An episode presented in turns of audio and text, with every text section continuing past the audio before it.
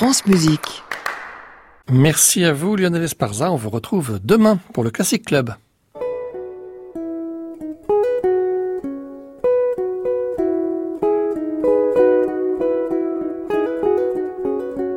Arnaud Merlin, le portrait contemporain. France Musique. Aujourd'hui, Noriko Baba.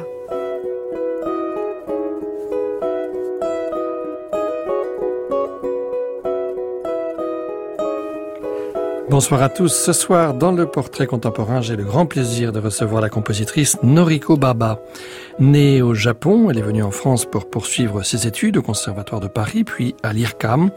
Depuis lors, de résidence en festival, de Madrid à Kyoto en passant par Stuttgart, on a suivi le parcours de cette artiste discrète, dont l'univers sonore traque sans relâche le reflet des choses. En colorant l'ombre de ses œuvres d'un regard empreint d'une poétique nostalgie, la compositrice recourt souvent au parfum évocateur de la mélodie enfantine qu'elle aime dissimuler avec finesse. Et si elle s'intéresse de près à la tradition du no de son pays natal, Noriko Baba se passionne autant pour la musique ancienne. La compositrice s'y glisse avec bonheur, composant notamment des pièces conçues pour être jouées entre deux madrigaux de Michelangelo Rossi. Nous entrons dans le monde subtil de Noriko Baba par l'un de ses trois interludes pour deux violoncelles et clarinettes.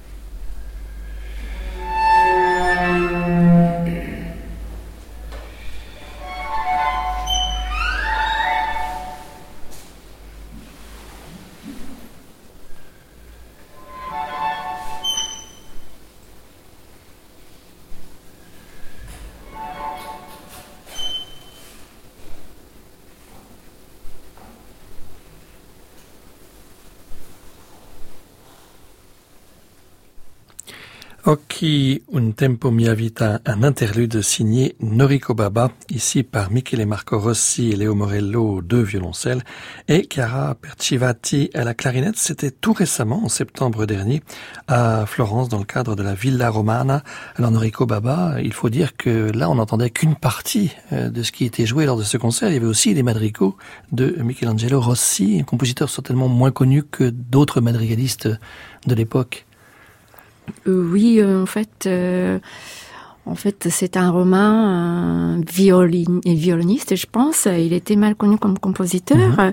Et j'ai découvert par hasard, bah, il, y a, il y a combien de temps, à Rome, dans un concert qui était joué avec ma pièce. J'ai trouvé ça vraiment génial, la finesse, l'originalité de, de la modulation, etc. Et je voulais euh, se dévoiler euh, mhm. ce, ce, talent de Rossi euh, pour l'occasion de, de ce, cette résidence que j'ai fait cet été. C'était en fait un festival qui était organisé par Emmanuel Torquati et Francesco Dillon, les qui sont un duo piano et violoncelle. Oui, oui, qui sont très bien, très très, très bons musiciens je respecte énormément. Et c'était en fait la carte blanche, donc je pouvais euh, choisir comment je organise ce concert. Donc j'ai choisi les quatre madrigaux et alternant à ma trois créations. Oui, les interludes qui sont entre entre les madrigaux. Alors est-ce qu'on peut dire qu'une certaine manière vos partitions constituent le le reflet, le miroir, euh, l'ombre de, de, ces madrigaux, c'est quelque chose qui doit s'écouter. Alors là, évidemment, on ne l'a pas fait entièrement, on n'en a écouté qu'un interlude, mais vous les avez conçus comme des, comme des miroirs? Oui, bon, en fait, euh, je suis arrivée en France il y a 20 ans, et euh, la première difficulté que j'ai rencontrée, c'était euh, la différence d'expression du sentiment, c'est-à-dire que je ne suis pas habituée de m'exprimer d'une manière directe, si vous voulez. La mhm. timidité, c'est une, on considère comme une beauté, si vous voulez. Même à la génération de ma mère, euh, quand on parle, on parle en cachant sa bouche avec sa main, etc. Alors, euh, ça vient de notre culture, euh, ça vient de notre esthétique. Wabi-sabi, la beauté se trouve dans l'ambiguïté, dans, mhm. dans, dans des cadences, etc. Et ma musique aussi, euh, en fait, naturellement, elle se confronte avec cette traditionnelle japonaise avec euh, la polyphonie euh, européenne. Mhm. Est-ce que c'est pour ça aussi que vous recherchez euh, la familiarité des musiques anciennes? Par exemple, quand vous écrivez pour deux trios, vous avez une pièce comme ça, où il y a d'un côté un trio moderne, en quelque sorte, avec flûte, violoncelle et piano, et de l'autre côté, un trio avec des instruments baroques, flûte à bec, viol de gambe et clavecin. Là aussi, il y a toujours cette idée du double et du reflet et du miroir entre deux pratiques et entre deux cultures finalement. Oui, c'est vrai. Ça, j'ai pas trop pensé, mais c'est vrai.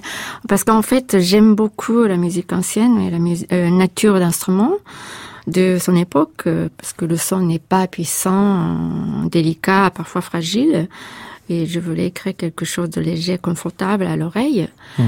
Et euh, je voulais, euh, je voulais essayer euh, d'introduire euh, la confrontation entre les différences de inégalités, comme par exemple le timbre, le, le, le tempérament et la longueur des notes. Est-ce que vous avez étudié un petit peu la, la musique ancienne Oui, oui, mais pas étudié, c'est-à-dire mmh. pas pratiquer vous-même. Oui, avec mon plaisir, parce que j'adore écouter. Oui, j'ai un ami euh, violoncelliste qui pratique aussi euh, l'instrument ancien, violoncelle, et, et, et, joue la musique contemporaine, mais euh, au bout de quelques jours, elle joue complètement autre chose, comme Monteverdi, des choses comme ça, et j'ai trouvé ça hallucinant, comment elle, elle, joue complètement différent. Hein. Tout à l'heure, on parlait de Michelangelo euh, Rossi. Euh, alors là, il s'agit d'un hommage à Banchieri. Alors là, c'est un compositeur bolognais, mais c'est surtout euh, quelque chose de plus ludique, Noriko. Oui, en fait, oui. Euh, moi, en fait, j'aime beaucoup utiliser les apports d'oiseaux, etc. -hmm. Donc, euh, Banchieri, il a écrit un contrapunto al bestiale mm -hmm. alle mente qui fait apparaître beaucoup d'imitations des, des voix des, animaux et je voulais un peu, je voulais un peu euh, confronter avec euh, cette idée. On va écouter ce doppio trio euh, successivement recitativo, puis Comb Your Hair and Curl It, puis La Nuit et enfin Omaggio a Banchieri.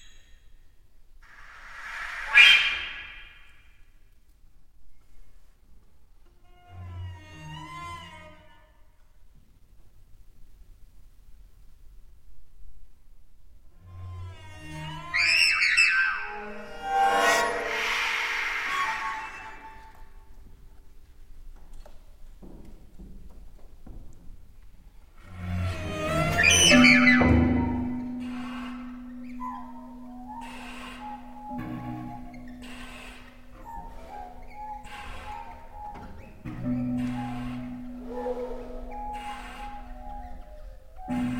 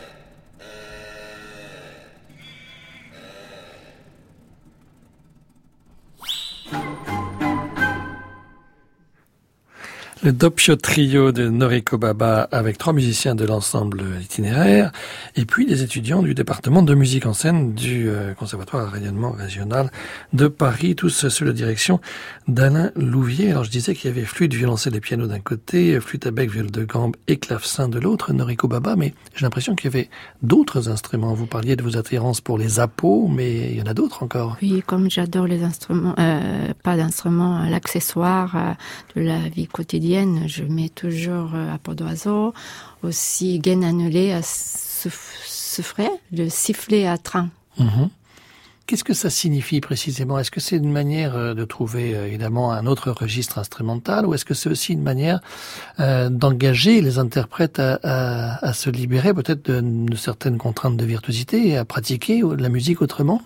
Bien sûr. Tout d'abord, pour trouver un timbre euh, pour enrichir, euh, pour orchestrer le son, mais en même temps, c'est pour, euh, pour ouvrir la mémoire des, des, auditeurs qui viennent au concert, parce que eux, ils ont dans leur mémoire, ils ont un cadre déjà qu'on peut partager par rapport à notre enfance, etc. Donc, on peut reconnaître tout de suite ce son-là. Et alors, les auditeurs euh, peuvent euh, jouer chez, chez, eux-mêmes mhm. euh, leur mémoire en mélangeant ce qu'ils sont en train d'entendre. ils peuvent cuisiner dans leur mhm. leur tête. Ça veut dire que vous allez demander aux auditeurs de faire un petit peu le même chemin que, que les interprètes? Oui, euh, ça serait... D'une certaine manière. Et, et, les interprètes, vous les sollicitez aussi de manière euh, assez physique. Par exemple, cette pièce que vous avez écrite euh, pour orgue, hein, qui a été d'ailleurs euh, dans le cadre de l'émission d'Anne Montaron, Création mondiale, en cinq, en cinq petits mouvements rassemblés en une suite. Ça s'intitule Five Workouts pour orgue, mm. donc ou pour organiste plutôt.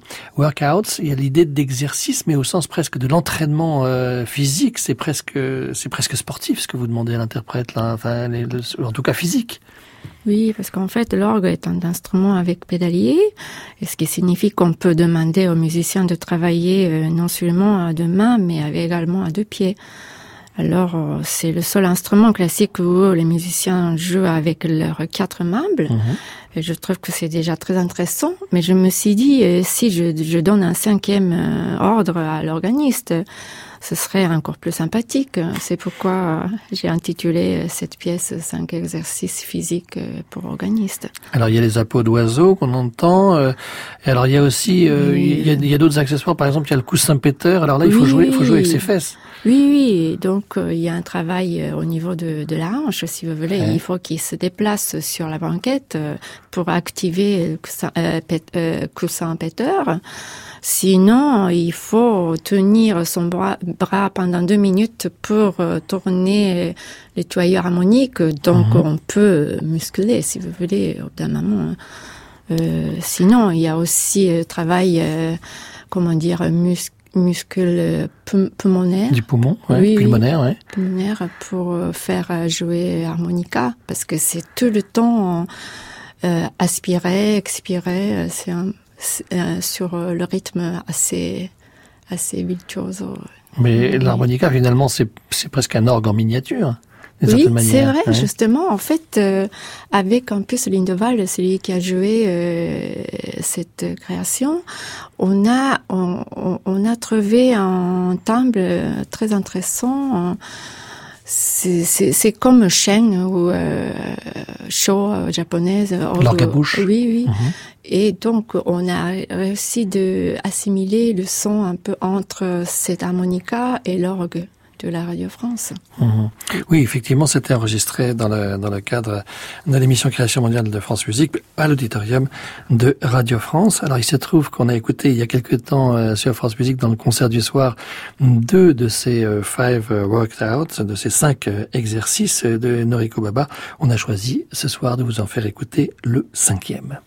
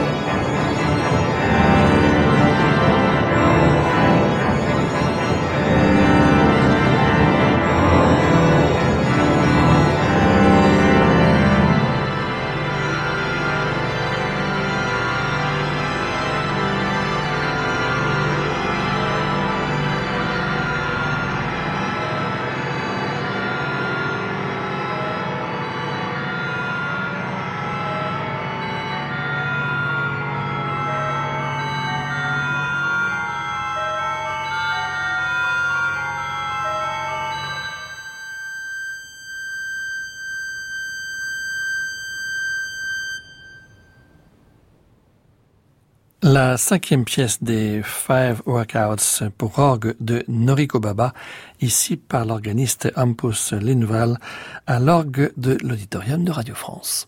Le portrait contemporain, Arnaud Merlin, France Musique. Noriko Baba, il me semble qu'on entendait un thème euh, très connu ici. Euh, c'était Au clair de la lune, alors qui se détachait euh, progressivement, et puis à la fin, on l'entendait particulièrement à la basse, même près très nettement hein, par l'organiste. C'est quelque chose que, que vous aimez bien faire, mettre une sorte de thème caché comme ça, même un thème un petit peu enfantin, euh, très connu. Euh, oui, en fait, euh, c'est c'est c'est le premier morceau que j'ai appris au piano à l'âge de deux ans. Je veux mhm. dire, donc par là, c'est une nostalgie d'apprentissage, d'entraînement, d'exercice. Oui, d'où le, le rapport à l'exercice, bien oui. sûr. Mais ça veut dire qu'au clair de la lune, c'est quelque chose qui est très connu au Japon? Oui, en fait, j'ai été bercée par les chansons avec lesquelles ma mère a été bercée aussi. J'ai grandi en, en, en, entonnant, comment dire, mhm. les, les comptines qui sont les mêmes d'aujourd'hui. Et les comptines, ces chansons semblent intemporelles, traversent les générations, parfois franchissent la frontière, comme euh, au clair de, la, lune. Oui, mais il y a des comptines japonaises aussi, j'imagine, dans votre euh, dans votre enfance. Oui, euh, j'ai euh, j'ai écrit aussi. Euh, il s'appelle Mosunde Hiraite.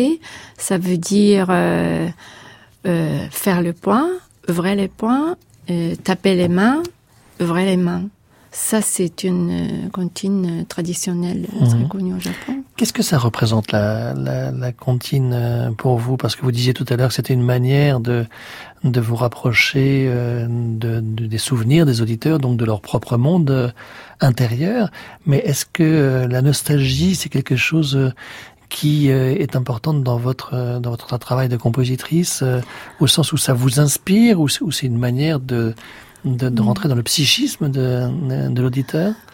Oui, mais je veux simplement rêver. Euh, je, je, je, veux un peu euh, offrir un, une rêve aux auditeurs qui viennent écouter ma pièce. Euh, c'est tout. Hein. Et, et, je veux m'amuser moi aussi en écoutant ma musique. Et donc, le rêve, ça passe par la mémoire? Oui, voilà. oui, je, je, travaille. Je voudrais un peu appeler leur mémoire qui est caché, peut-être. Euh, bon, c'est pas quelque chose de travail euh, psychologique, pas du tout. Simplement, je veux un peu euh, jouer avec ça. Voilà. Et vous parlez d'amusement aussi. C'est pas une notion qui est très courante dans la musique de création, dans la musique d'aujourd'hui. On est parfois un petit peu sérieux, non? Vous trouvez pas? Ah bah oui, euh, bon, euh, moi j'adore euh, un Kant par exemple qu'on n'utilise pas dans la musique contemporaine, que Debussy adorait, et je n'utilise pas beaucoup septième majeur parce que ça fait peur. Et voilà, moi j'aime beaucoup écrire une pièce qui qui est amusante pourquoi il faut écrire euh, sérieux? Sérieux, c'est oui. Est-ce qu'une manière de, de, vous amuser, c'est une façon aussi de gagner la sympathie euh, ou des interprètes ou des auditeurs ou du public? Oui, c'est c'est aussi. Bah, je sais pas. J'ai jamais pensé. Oui. On dit toujours que l'humour c'est très difficile en musique parce que alors là c'est pas vraiment l'humour, c'est pas. Oui, en plus on peut pas partager. Moi, je viens de, de, de, du, du Japon. Euh, et peut-être humeur, euh, on peut peut-être pas partager. Mais c'est vrai que par la musique, on peut quand même créer une humeur. Mais euh, comédie, c'est difficile à comprendre en France, pour moi, par exemple. Donc, bon, je sais pas. C'est-à-dire que oui, le, on ne rit pas des mêmes choses forcément en Asie euh, et ici en Orient et en Occident, on ne, rit pas toujours des mêmes choses, mais par la musique peut-être on peut. Oui, surtout si on connaît le thème. Euh, euh, par exemple, au couleur de la, au de la lune, mhm. c'est très connu au Japon, mais aussi c'est c'est très connu. Bah, j'espère en, France. Euh, et du coup, on peut partager euh, bah, cet axe.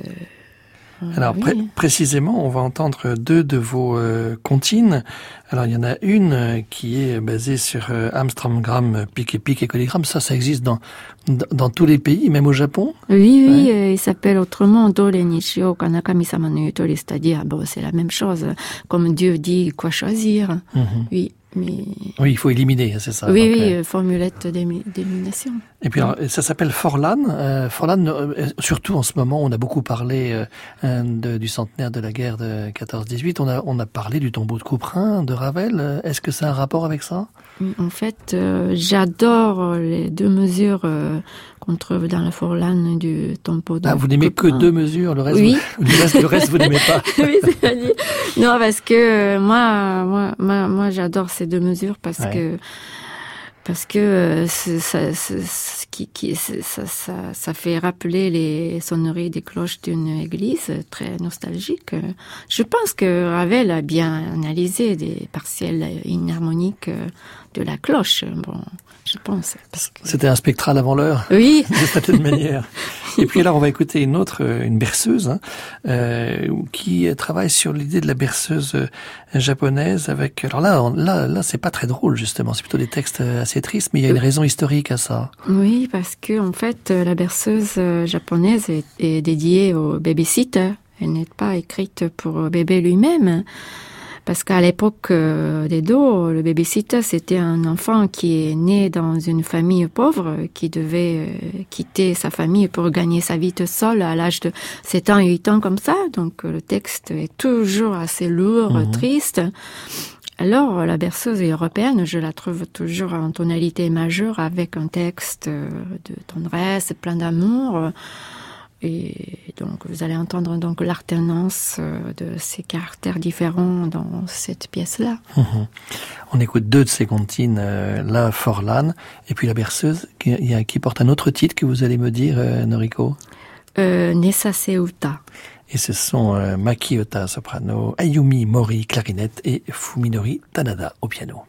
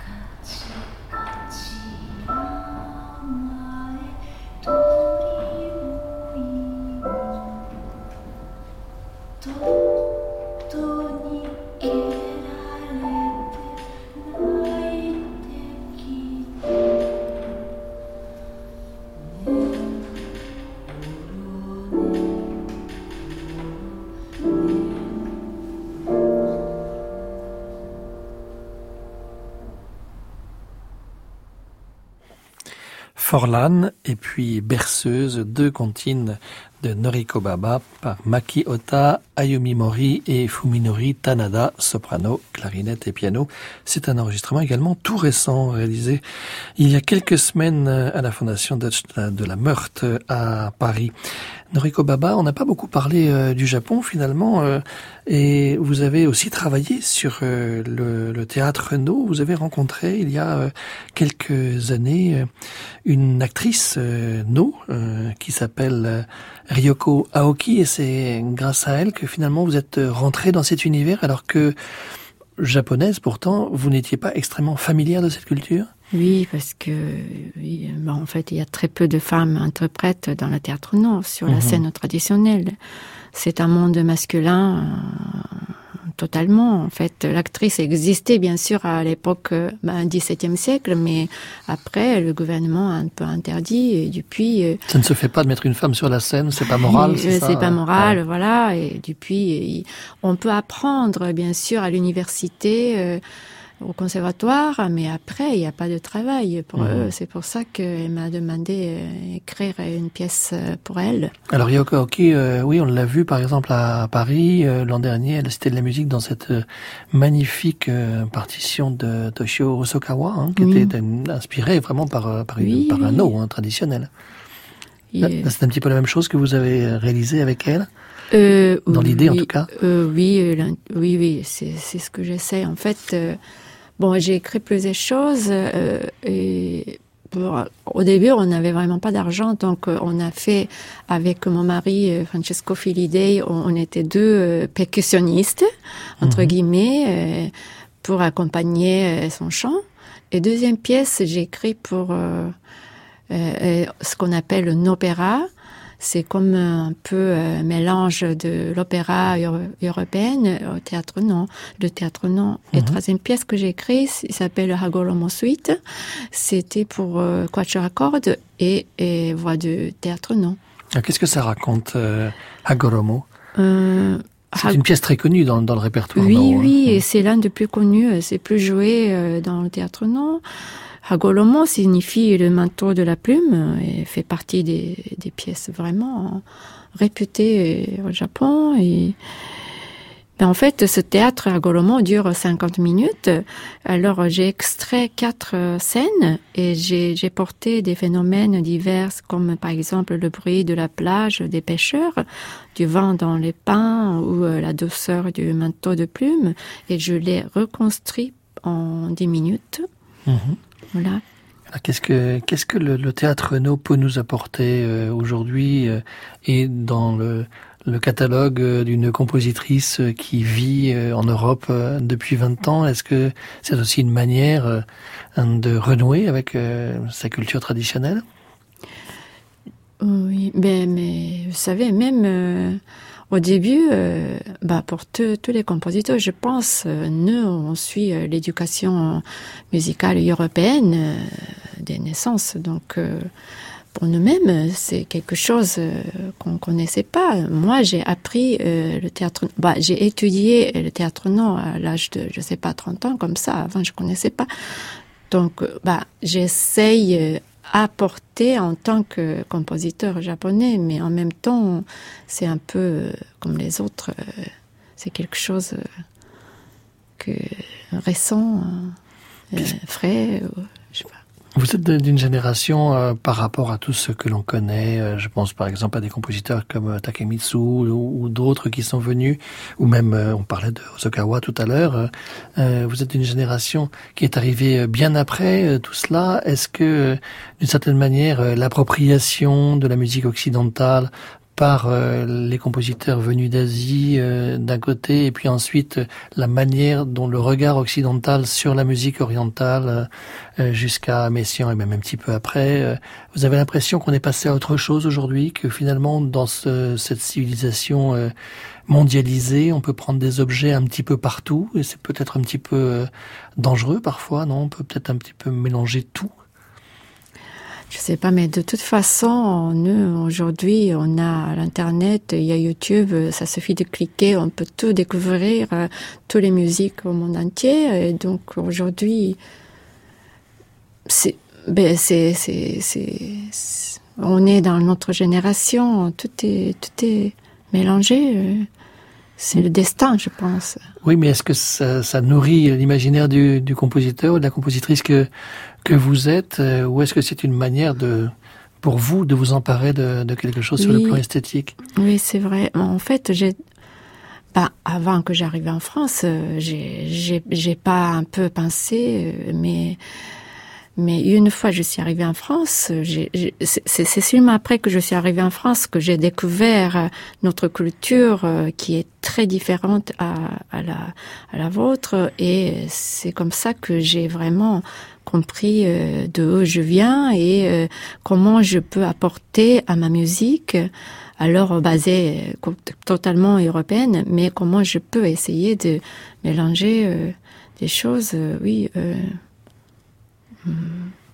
Dans quelques dans quelques jours, c'est le 15 décembre, hein, ça, ça, sera repris euh, euh cette euh, Arogomo suite euh, au Japon. Alors vous nous raconterez après comment ça a été reçu euh, là-bas, hein, parce que effectivement, ça va être intéressant de savoir comment votre musique est perçue aujourd'hui. On va peut-être situer l'histoire de ce Agoromo. C'est l'histoire d'un pêcheur qui se promène avec ses compagnons la nuit quand euh, il découvre euh, ce manteau de plumes magique d'un esprit aérien qui, est, qui est suspendu à un arbre.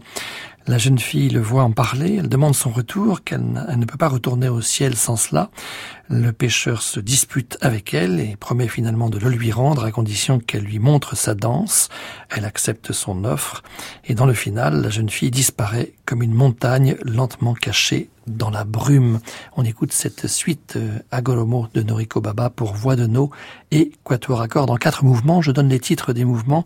Vent soufflant sur la baie de Mio, les pêcheurs sont alarmés sur les voies maritimes. Excusez-moi avec un point d'interrogation. Troisième euh, mouvement, la valse.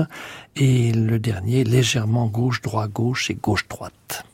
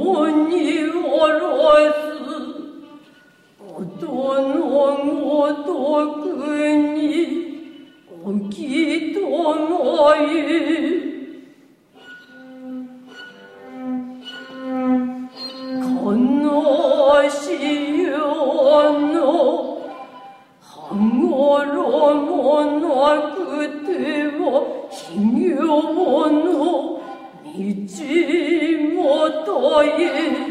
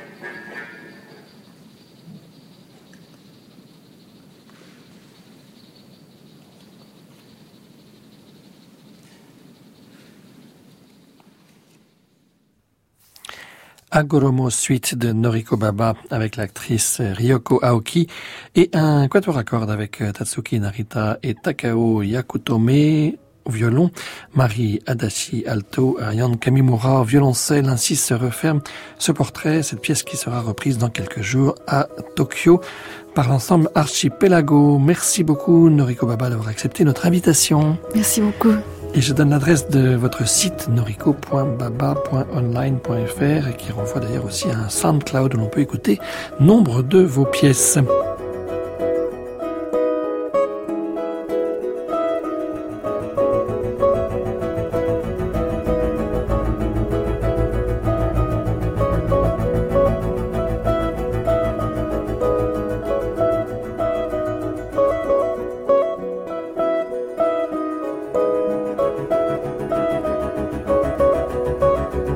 Merci à Annie Comier qui nous a aidé à préparer cette émission réalisée par Olivier Guérin avec ce soir à la technique Alain Joubert. Je vous retrouve mercredi prochain à 23h pour un nouveau portrait avec la compositrice Diana So.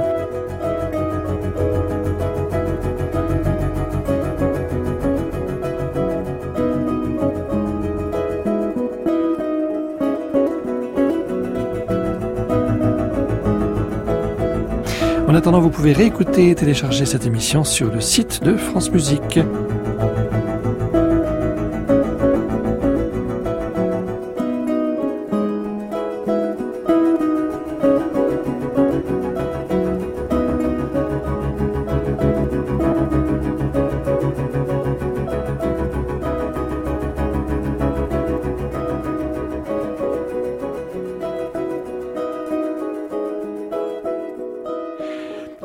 C'est l'heure de retrouver Anne Montaron pour Création mondiale. À réécouter sur francemusique.fr.